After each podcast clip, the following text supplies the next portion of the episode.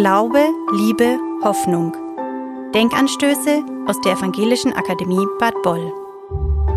Hören Sie theologische Impulse aus der Mitte unserer Akademiearbeit.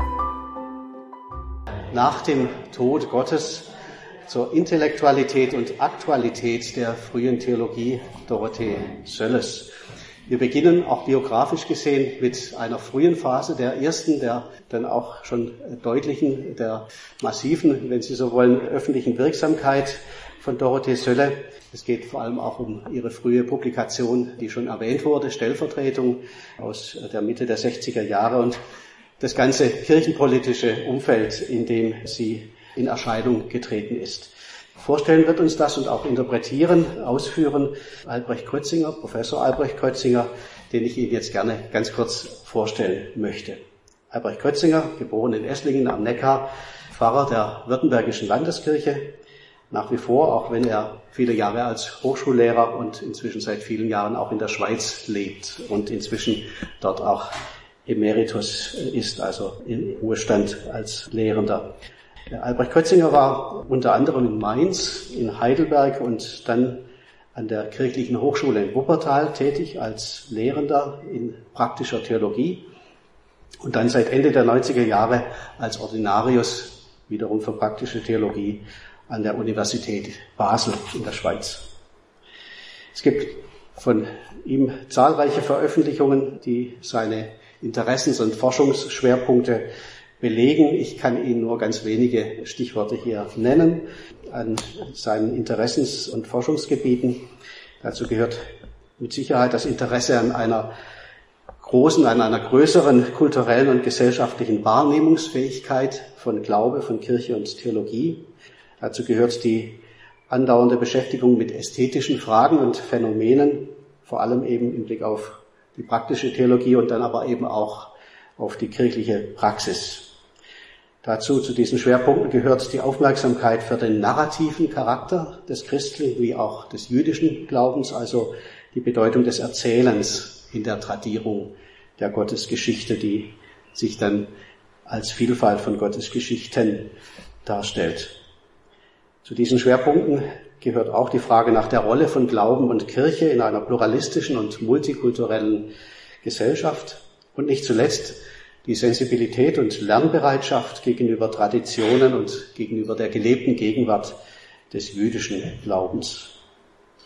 Ich hoffe, ich habe da einigermaßen das Richtige getroffen. Von dir, Albrecht, ist jüngst ein Artikel erschienen in der Zeitschrift Zeitzeichen, in der aktuellen Ausgabe.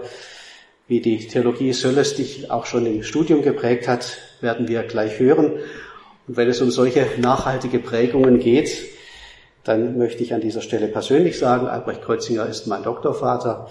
Ich habe viel von ihm gelernt und freue mich deshalb, dass du, Albrecht, heute hier bist. Ich möchte dich um deinen Vortrag bitten. Herzlich willkommen.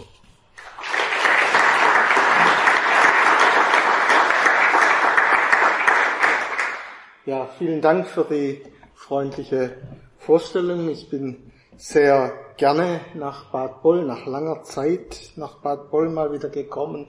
Und natürlich hat mich dieses Thema der Tagung, nämlich die Auseinandersetzung mit der vielfältigen Theologie Dorothee Sölles nun besonders gereizt und auch meine sofortige Bereitschaft erzeugt, nach Bad Boll zu kommen.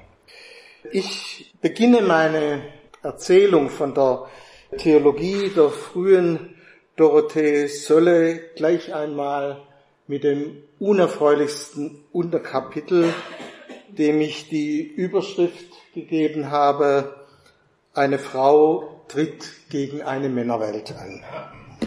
Als ich mit meinem Studium der Theologie im Sommersemester 1969 an der Universität Tübingen begann, gab es dort in der theologischen Fakultät eine Professorin und ganz wenige Assistentinnen.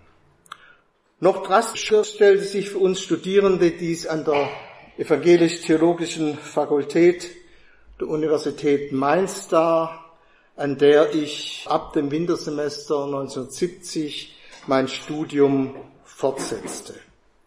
Unter den Professoren und Assistenten, und hier muss ich jetzt nicht gendern, keine einzige Frau, nur eine einzige Frau als Privatdozentin mit dem Namen Luise Schottroff. Weitere Frauen waren an der Fakultät sehr wohl präsent als Sekretärinnen und Putzfrauen, wie das damals noch hieß. In dieser Männerwelt gab es ein Gerücht, und dieses Gerücht hatte einen konkreten Namen, Dorothee Sölle. Vor dem heutigen Hintergrund des Renommees von Dorothee Sölle kann es nur verwundern, wie in der damaligen theologischen Männerwelt über sie gesprochen wurde. Ich möchte nur einige wenige, aber durchaus repräsentative Beispiele vortragen. Ich beginne gleichsam in der obersten Etage der damaligen Hierarchie bei Karl Barth.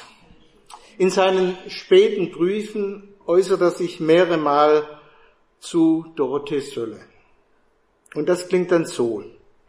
In einem Brief an den Landessuperintendenten Walter Herrenbrück im Oktober 1967 heißt es, augenblicklich lese ich das Buch von Dorothee Sölle. Und man kann sehen, dass man zugleich blitzgescheit, aber noch mehr geistlos sein kann. Und in einem Brief an Helmut Gollwitzer, seinen guten Freund vom November desselben Jahres, verliert dann Dorothee Sölle ihren Nachnamen, indem Karl Barth, dem Berliner Freund, für die Zitat überzeugende Aufdeckung des bei der Dorothee vorliegenden Schadens gelobt wird. Das ist die Sprache der Männerwelt, wenn diese sich über Frauen unterhalten von denen sie offensichtlich keinen Respekt haben. Gleiches begegnet an der Theologischen Fakultät Mainz, an der ich von 1970 bis 1974 und dann anschließend noch studierte und promovierte.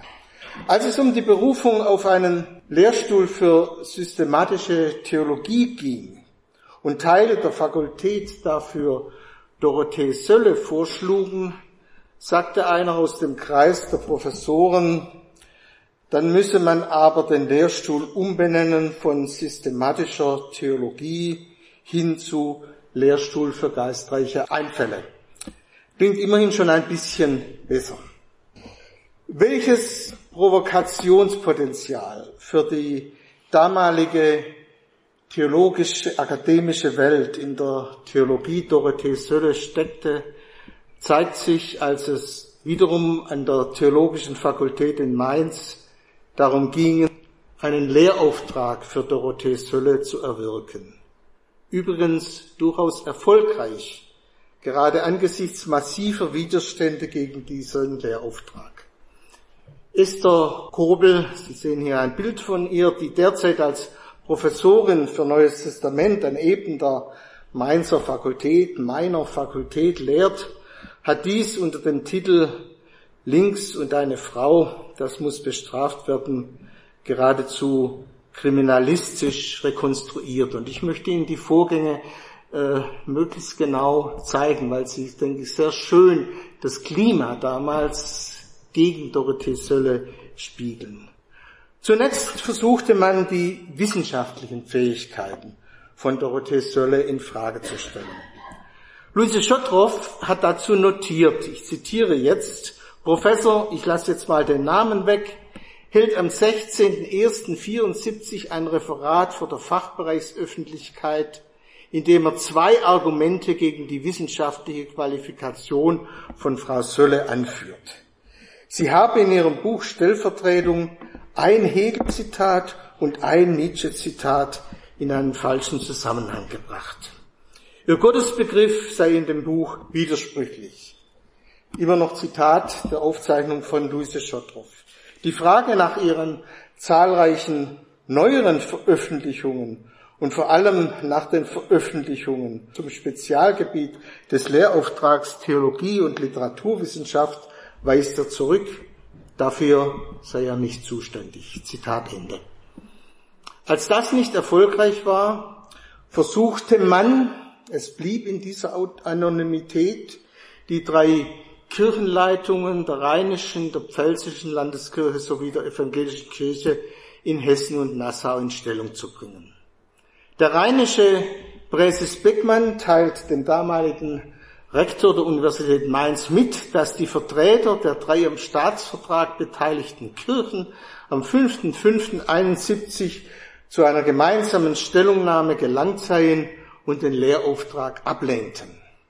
Sie sehen für das Thema erstens keine Notwendigkeit und zweitens sei die Zahl der an der evangelisch-theologischen Fakultät Mainz Lehrenden im Verhältnis zur Zahl der Studierenden ungewöhnlich hoch. Dieser Brief von Präses Beckmann ist höchst aufschlussreich. Man agiert nicht direkt gegen Dorothee Sölle, sondern schiebt andere Gründe vor.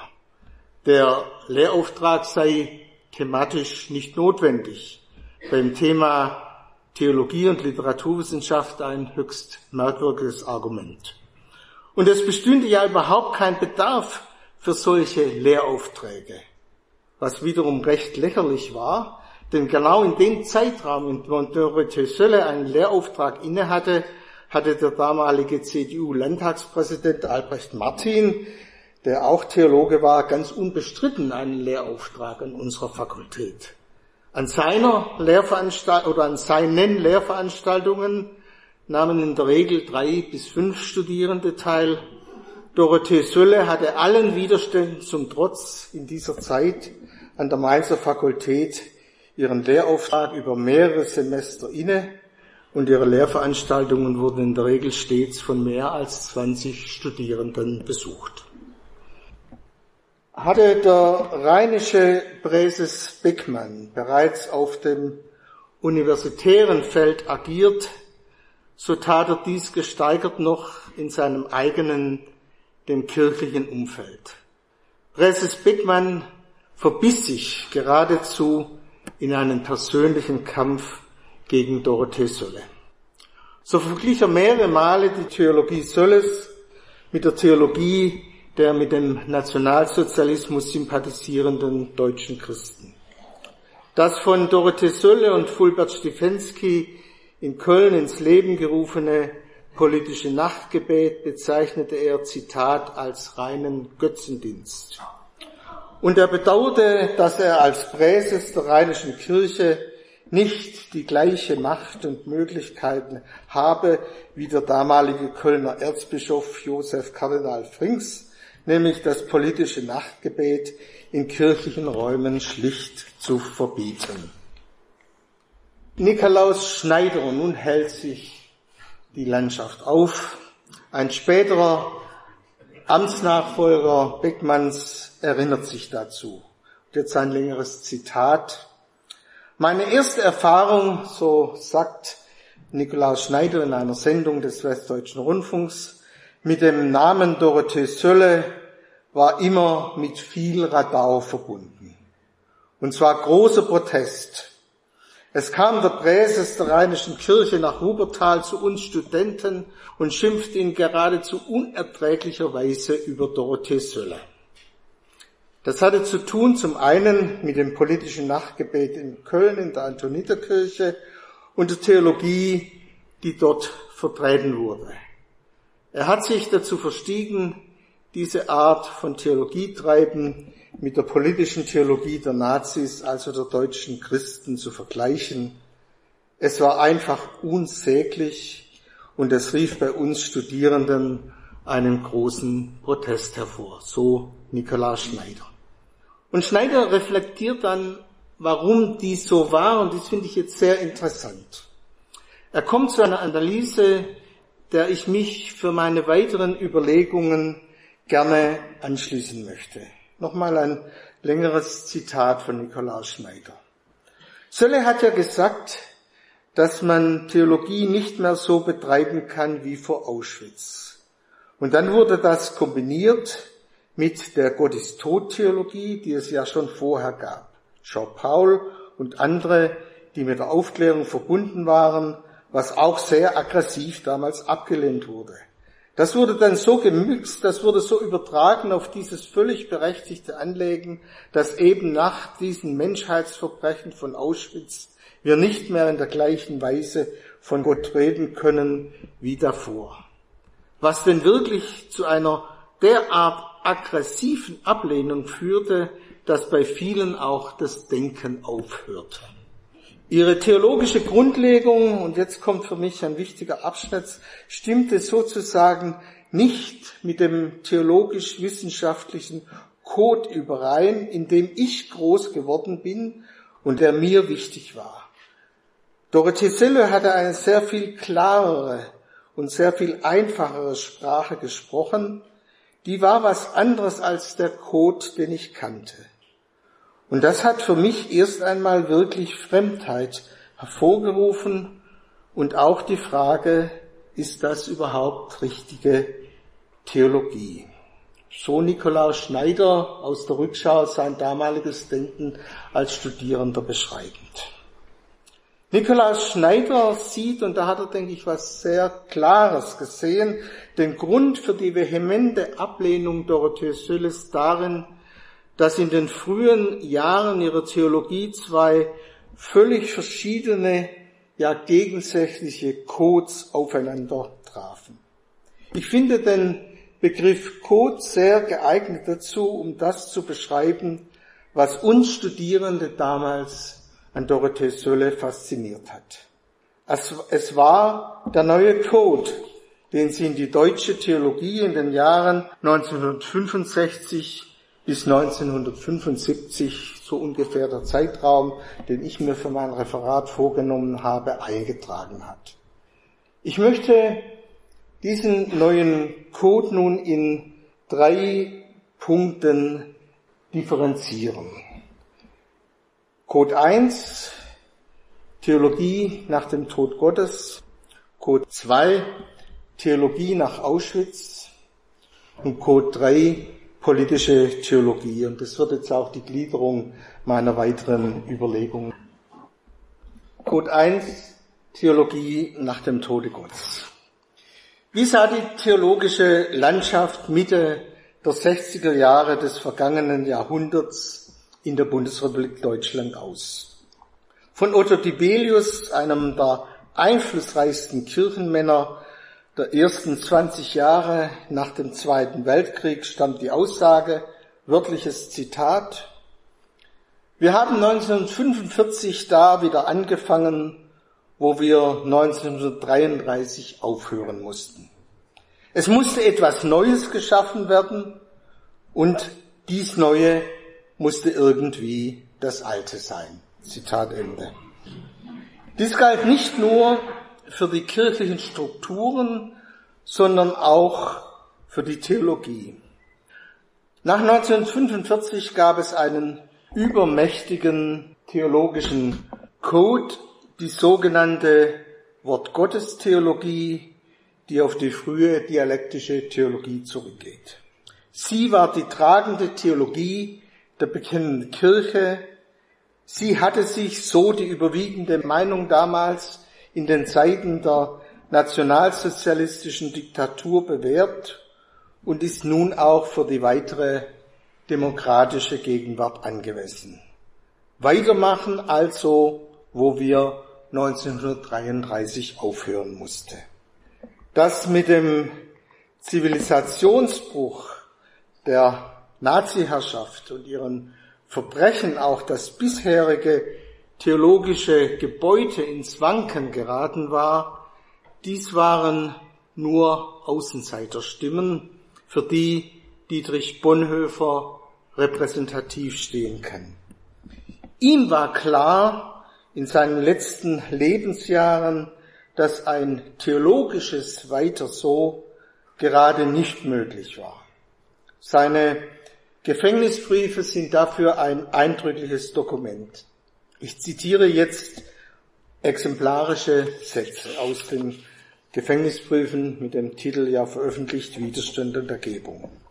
Gott als moralische, politische, naturwissenschaftliche Arbeitshypothese ist abgeschafft, überwunden. Es gehört zur intellektuellen Redlichkeit, diese Arbeitshypothese fallen zu lassen, beziehungsweise sie so weitgehend wie irgend möglich auszuschalten. Und wir können nicht redlich sein, ohne zu erkennen, dass wir in der Welt leben müssen, als ob es Gott nicht gäbe. Und eben dies verkennen wir vor Gott. Und eben dies erkennen wir vor Gott. Gott selbst zwingt uns zu dieser Erkenntnis. So führt uns unser Mündigwerden zu einer wahrhaftigeren Erkenntnis unserer Lage vor Gott. Gott gibt uns zu wissen, dass wir leben müssen als solche, die mit dem Leben ohne Gott fertig werden müssen.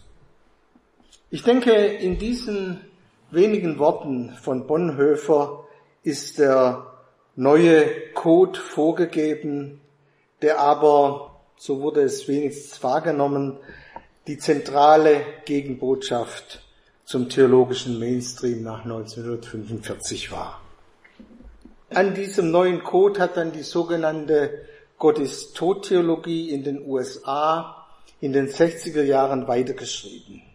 Diesem Code folgte auch das populäre Buch des anglikanischen Bischofs John Arthur Thomas Robinson, Honest zu Gott aus dem Jahre 1963, das im selben Jahr in deutscher Übersetzung unter dem Titel Gott ist anders erschienen. Den eigentlichen Durchbruch dieses neuen Codes in die akademische Theologie hinein bedeutete jedoch das Erscheinen von Dorothee Sölles Buch Stellvertretung. Ein Kapitel Theologie nach dem Tode Gottes, das haben Sie auch hier als Untertitel des Buches. Es war, denke ich, kein Zufall, dass mehrere Verlage die Veröffentlichung dieses theologischen Buches mit dem provozierenden Untertitel ablehnten, bis dann der Kreuzverlag in Stuttgart das Buch verlegte. Dorothee Sölle beginnt denn auch ihr Buch mit einem intellektuellen Paukenschlag. Zitat Die Bedingung, unter der Unbedingtes heute erscheint, ist im Untertitel des Buches genannt. Es ist der Tod Gottes, jenes alles bestimmende Ereignis, das sich innerhalb der letzten 200 Jahre europäischer Geschichte ergeben hat. Zitat Ende. Und sie macht deutlich, dass der Begriff vom Tode Gottes gerade nicht ein Schlagwort des Atheismus ist, sondern im Gegenteil ein genuin theologischer Begriff. Denn Atheismus braucht der Tod Gottes nicht zu beschäftigen, weil er diesen ohnehin nur für eine Metapher eines nicht existierenden hält. Sölle spricht dagegen pointiert von der Unterscheidung von Atheismus und der Erfahrung vom Tode Gottes, eine genuin religiös-theologische Erfahrung. Sölle wendet diese Erfahrung nun durchaus in Übereinstimmung mit einer bestimmten von Luther herkommenden theologiegeschichtlichen Spur christologisch. Im Geschick Jesu Christi wird der Tod Gottes für uns konkret. Im Grunde hätte der Untertitel des Buches auch heißen können, ein Kapitel Christologie nach dem Tode Gottes. Luzid denkt nun Sölle in mehreren ausgreifenden Gedankenschritten der Bedeutsamkeit Christi für uns unter dem durchaus in der Tradition verankerten Begriff der Stellvertretung nach. Am Ende der Überlegungen steht dann eine neue Christologie mit einer zweifachen Ausrichtung. Christus vertritt uns vor Gott und Christus vertritt Gott bei uns. Es ist dann alles andere als ein Zufall, dass das abschließende Kapitel mit den Worten die Ohnmacht Gottes in der Welt überschrieben ist. Dies ist auf der einen Seite eine Hommage an Dietrich Bonhoeffer. In einem Gedicht aus seinen letzten Lebensmonaten heißt es, Menschen gehen zu Gott in seiner Not, finden ihn arm, geschmäht, ohne Obdach und Brot, sehen ihn verschlungen von Sünde, Schwachheit und Tod. Und andererseits öffnet die Aussage von der Schwachheit Gottes die Christologie hin zu einer theologisch reflektierten Ethik. Die letzten Sätze des Buches Sölles lauten deshalb nicht von ungefähr so, ich zitiere, als die Zeit erfüllt war, hatte Gott lange genug etwas für uns getan. Er setzte sich selber aufs Spiel, machte sich abhängig von uns und identifizierte sich mit dem Nicht-Identischen. Es ist nunmehr an der Zeit, etwas für Gott zu tun. Zitat Ende und das ist auch das Ende des Buches. Was hat uns Studierende damals an diesem Buch so fasziniert? Ich denke, es sind zwei Punkte. Der erste, es gibt keine denkerischen Verbote in der Theologie. Sölle wagt sich inhaltlich und auch in ihren sprachlichen Formulierungen so weit vor, wie es zu diesem Zeitpunkt wenige taten. Das hat ja Nikolaus Schneider in seinen Überlegungen sehr sensibel erkannt. Und der zweite Punkt war, kühne theologische Gedanken können sich durchaus auf die theologische Tradition berufen und sich an dieser abarbeiten. Dazu bedarf es aber, und das hat Sölle uns damals eindrücklich vorgemacht, des Selbstdenkens, der durchaus fordernden intellektuellen Anstrengung. Im Grunde war dieses Buch an uns Studierende eine große Einladung, uns auf ein anhaltendes theologisches Denkabenteuer einzulassen. Ich komme jetzt zum zweiten Code. Theologie nach Auschwitz. Um die Brisanz dieses Codes zu begreifen, müssen wir uns wieder die Situation der ersten 15 Jahre der Bundesrepublik Deutschland vor Augen führen. Die Verwüstungen des Zweiten Weltkrieges lagen auch im eigenen Land deutlich vor Augen. Ich erinnere mich durchaus noch an die vielen Ruinen in Stuttgart. Und man wusste auch, dass der Nationalsozialismus mit großen Verbrechen verbunden war. Aber irgendwie hielt man das auf Distanz. Dazu trug nicht zuletzt auch die Politik Konrad Adenauers bei, der versuchte, die alten Eliten vor 1945 irgendwie in das neue demokratische Deutschland zu integrieren. Personales Sinnbild war dafür der Staatssekretär im Bundeskanzleramt Hans Glocke, der zugleich der Mitverfasser und Kommentator der Nürnberger Rassegesetze aus dem Jahre 1935 war. Die Person Glockes und seine nicht nur passive Unterstützung vieler Nazis und auch Nazi-Verbrecher war ja kürzlich in der vierteiligen ARD-Serie Bonn alte Freunde, neue Feinde eindrucksvoll präsent. Und auch im konkreten Alltag wussten die Menschen voneinander, wie sie sich in den Jahren 1933 bis 1945 verhalten haben. Bei uns im Haus zum Beispiel lebte der Schwager meiner Mutter, Onkel Gustav, der bis 1933 Mitglied der KPD war und als Daimler-Facharbeiter die Zeit der Diktatur überlebte. Und einen Stock tiefer wohnten wir als Familie mit einem Großvater, der bereits vor 1933 überzeugter Nationalsozialist war. Das wusste man, aber gesprochen wurde darüber nicht. Es war die unbesprochene und gleichwohl allpräsente Vergangenheit. Mir persönlich hat sich das in einem markanten Erlebnis eingeprägt. Wir hatten einen großen Teil unserer Verwandtschaft in dem pietistisch geprägten Dörflein Hülpen auf der Schwäbischen Alb. Das liegt oben zwischen Hoheneufen und Urach. Und deshalb waren wir dort regelmäßig zu Hochzeiten eingeladen. Diese Hochzeiten fanden in der Wirtschaft Germania statt, die es heute noch gibt. Nach dem Traugottesdienst traf man sich immer zum Abendessen dann im großen Saal der Germania.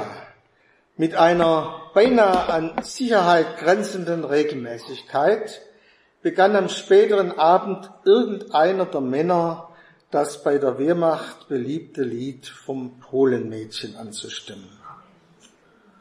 Und dann saßen sie da, die Männer mit ihren Kriegserfahrungen, ziemlich angetrunken und sangen mit Tränen in den Augen ihr Lied vom Polenmädchen. Mir war das als Kind immer ein wenig unheimlich. Und erst später habe ich begriffen, worin diese Unheimlichkeitserfahrung begründet war. Es war die unbesprochene Vergangenheit, die plötzlich ganz real im Raum präsent war. Mit einer Mischung wohl aus Nostalgie und Traumatisierung, durchaus auch Scham und bei einigen wohl auch Schuldbewusstsein. Wie gesagt, für mich zeigt sich darin exemplarisch der Umgang mit der deutschen Vergangenheit in den ersten Jahren der Bundesrepublik Deutschland. Neben der in den Worten Hannah Arendts Banalität des Bösen gab es auch so etwas wie eine unbesprochene Präsenz des Bösen. Das begann sich dann erst so ungefähr Mitte der 60er Jahre zu ändern. Der Prozess gegen Adolf Eichmann in Israel im Jahre 1961 musste auch in Deutschland zur Kenntnis genommen werden. Durchaus, woran ich mich sehr genau erinnere, begleitet noch von verklemmten antisemitisch geprägten Witzen und dummen Sprüchen. Einen großen Einschnitt bedeuteten dann die Frankfurter Auschwitz-Prozesse, die ab 1963 in Frankfurt durchgeführt wurden, initiiert durch den wackeren hessischen Generalstaatsanwalt Fritz Bauer. Der Leiter des Bundeskanzleramtes Hans Klopke, den ich bereits vorher erwähnte, war damals und in diesem Zusammenhang der große Gegenspieler Fritz Bauers. In diversen Spielfilmen der vergangenen Jahren wurde ja sehr deutlich, unter welch schwierigen Verhältnissen und offenen Widerständen Bauer damals handelte. Aber allmählich wurde auch in Deutschland klar, dass die Vergangenheit nicht aufhörte. Und in diesen Kontext gehören auch die Überlegungen von Dorothee Sölle zu einer Theologie nach Auschwitz. Auf dem Kirchentag in Köln 1965 hält sie einen viel beachteten Vortrag mit dem Titel Kirche außerhalb der Kirche und wird damit einer breiteren Öffentlichkeit bekannt.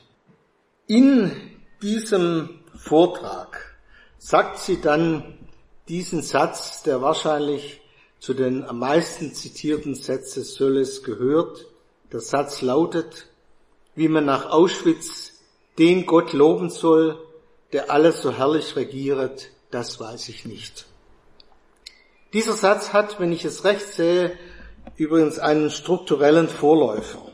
Theodor W. Adorno hat im Jahre 1949 in seinem Essay Kultur und Kritik und Gesellschaft den Satz geschrieben, nach Auschwitz ein Gedicht zu schreiben, ist barbarisch.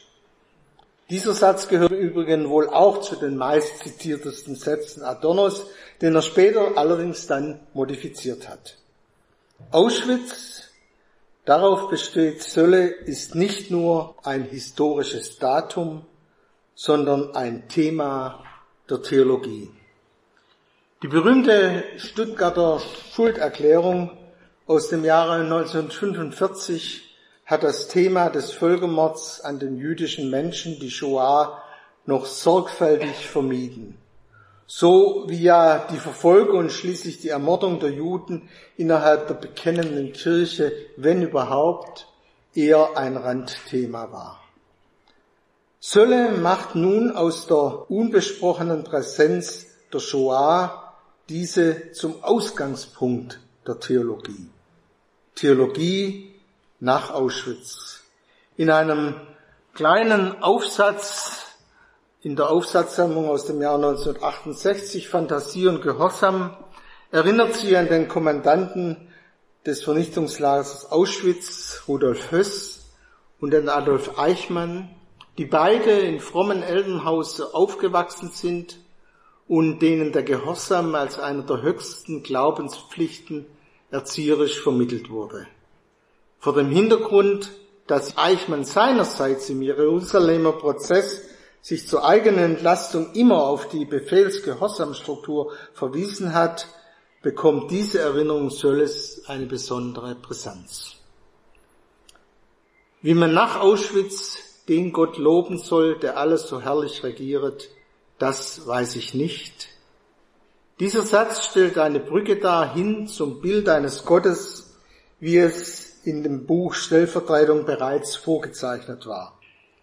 Die Rede von der Allmacht Gottes gehört auf den theologischen Prüfstand. Es ist der leidende, der ohnmächtige Gott, der in einer Theologie nach Auschwitz im Zentrum steht.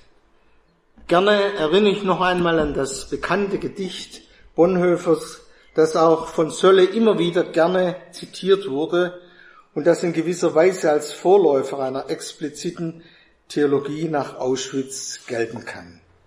Menschen gehen zu Gott in ihrer Not, flehen um Hilfe, bitten um Glück und Brot, um Errettung aus Krankheit, Schuld und Tod, so tun sie alle, alle Christen und Heiden.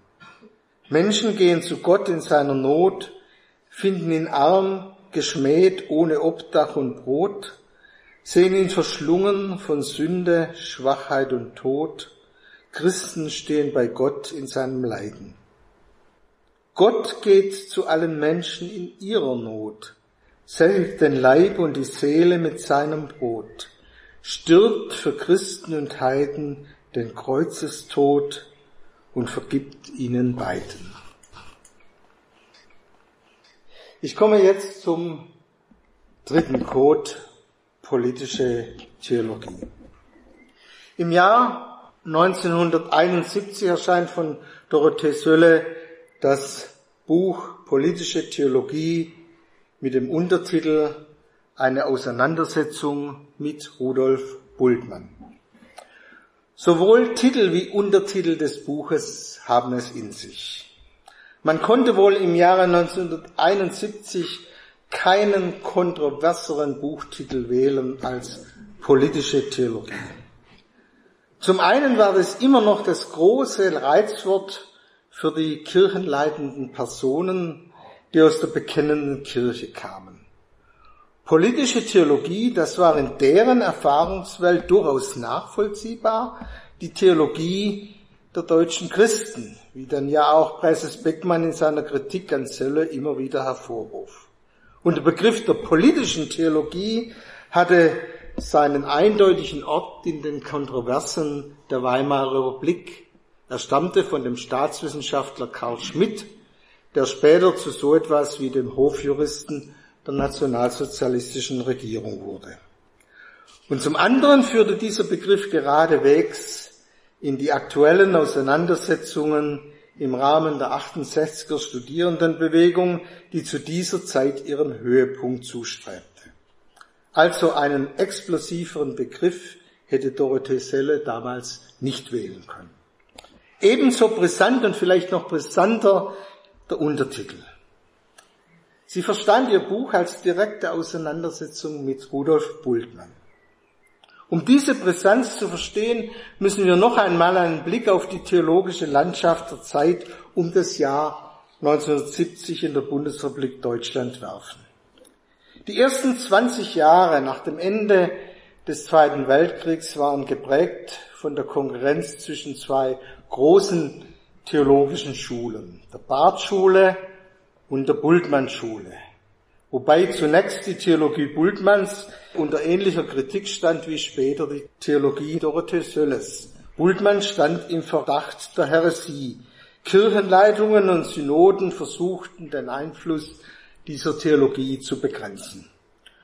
Doch diese Bemühungen scheiterten. Die Gründung der sogenannten Bekenntnisbewegung Kein anderes Evangelium im Jahre 1966, die sich vornehmlich gegen Bultmanns Programm der Entmythologisierung und der existenzialen Interpretation richtete, war im Grunde nur noch ein Aufbäumen in einer längst verlorenen Schlacht. Die Einsichten Bultmanns setzten sich zunehmend durch in den Universitäten wie in den Kirchen wie in den Gemeinden. Und gegen diese siegreiche Theologie erschien im Jahre 1971 eben das Buch Dorothee Sölles unter dem Titel Politische Theologie. Und sie ging darin aufs Ganze. Das kann man aus der Rückschau nicht deutlich genug sagen. Es scheint mir, so Sölle Zitat, der Schritt von der existenzialen zur politischen Theologie in der Konsequenz des Bultmannschen Ansatzes selbst zu liegen. Damit ist der Anspruch erhoben, im Grunde Bultmann besser zu verstehen, als er sich selbst verstanden hat. Und das ganze Buch ist nichts anderes als der anspruchsvolle intellektuelle Weg, diese These zu begründen und zu entfalten.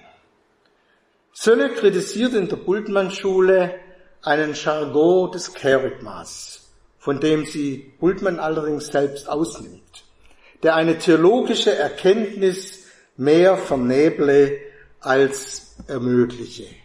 Jargon des Kerygmas. Sölle schließt sich damit wieder an einen rhetorischen Vorläufer an. Theodor W. Adorno hatte in einem streitbaren längeren Essay und dem Titel Jargon der Eigentlichkeit der Philosophie Heideggers vorgeworfen, mit ihrer Sprache den kritischen Zugang zur Wirklichkeit zu verstellen. Wenn Sölle sich in diese Traditionsspur setzte, dann konnte dies nur als eine ernst gemeinte Kampfansage verstanden werden. In mehreren sehr detailliert argumentierenden Durchgängen dekonstruiert Sölle, so würden wir heute sagen, den theoretischen Ansatz der existenzialen Interpretation. Die historisch-kritische Methode muss zur Ideologiekritik werden. Und dabei bezieht sich Sölle in diesem Buch vor allem auf die kritische Theorie der Frankfurter Schule. Wenn ich es recht sehe, geschieht dies hier in einer Intensität, wie dies in keiner anderen Veröffentlichung Sölles sonst anzutreffen ist. Das aber impliziert, der Kerygma-Begriff der Wortgottestheologie muss, wie sie es sagt, enthierarchisiert und kommunikativ verflüssigt werden. Die Existenzphilosophie muss entindividualisiert werden und der Wahrheitsbegriff geöffnet werden hin zu einer emanzipatorischen menschlichen Praxis. Am Ende steht eine konzise Definition dessen, was Sölle unter politischer Theologie verstanden werden möchte. Nämlich, ich zitiere, eine theologische Hermeneutik, die in Abgrenzung von einer ontologischen oder einer existenzial interpretierenden Theologie einen Interpretationshorizont offen hält, in dem Politik als der umfassende und entscheidende Raum, in dem die christliche Wahrheit zur Praxis werden soll, verstanden wird. Ich komme zum Schluss. Ich habe von Nikolaus Schneider den Begriff des theologischen Codes aufgegriffen und zu zeigen versucht, dass Dorothee Sölle an einem entscheidenden Wendepunkt des theologischen Denkens in der Bundesrepublik Deutschland diese Wendung entscheidend mitgestaltet hat.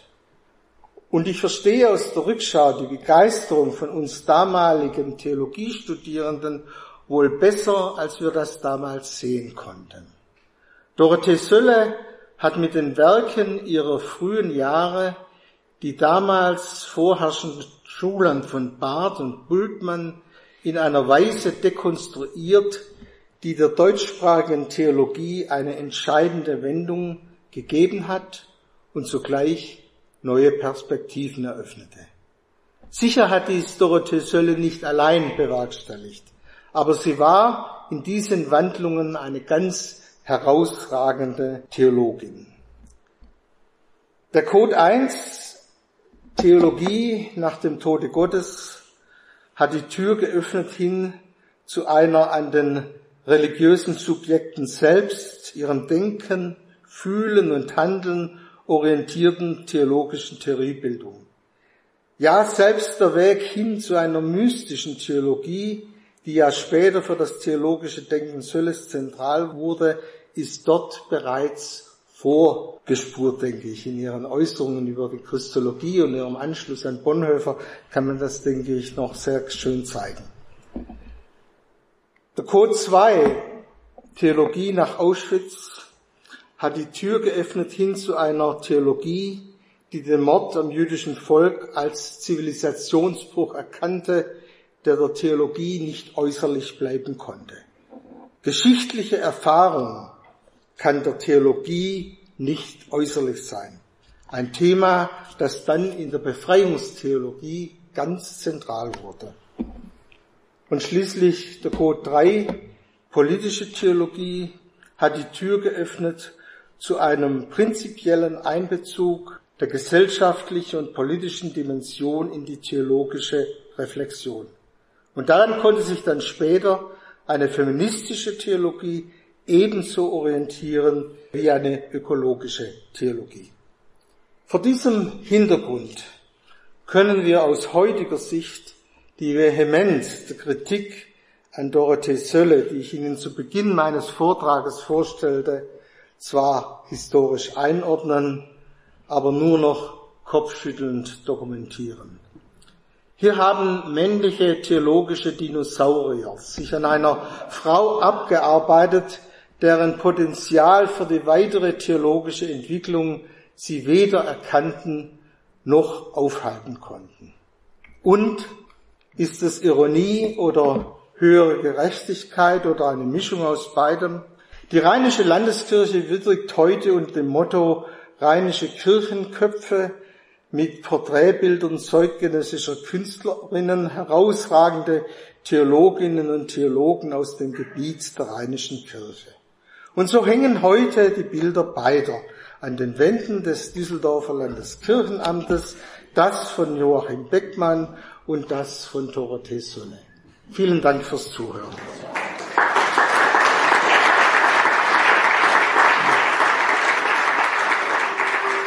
Vielen Dank fürs Zuhören. Anregungen und Fragen zur heutigen Folge können Sie uns gerne über unsere E-Mail-Adresse pressestelle.ev-akademie-boll.de oder über Instagram oder Facebook zusenden. Wir freuen uns, wenn Sie beim nächsten Mal wieder dabei sind. Abonnieren Sie gerne unseren Podcast. Herzliche Grüße aus der Evangelischen Akademie Bad Boll.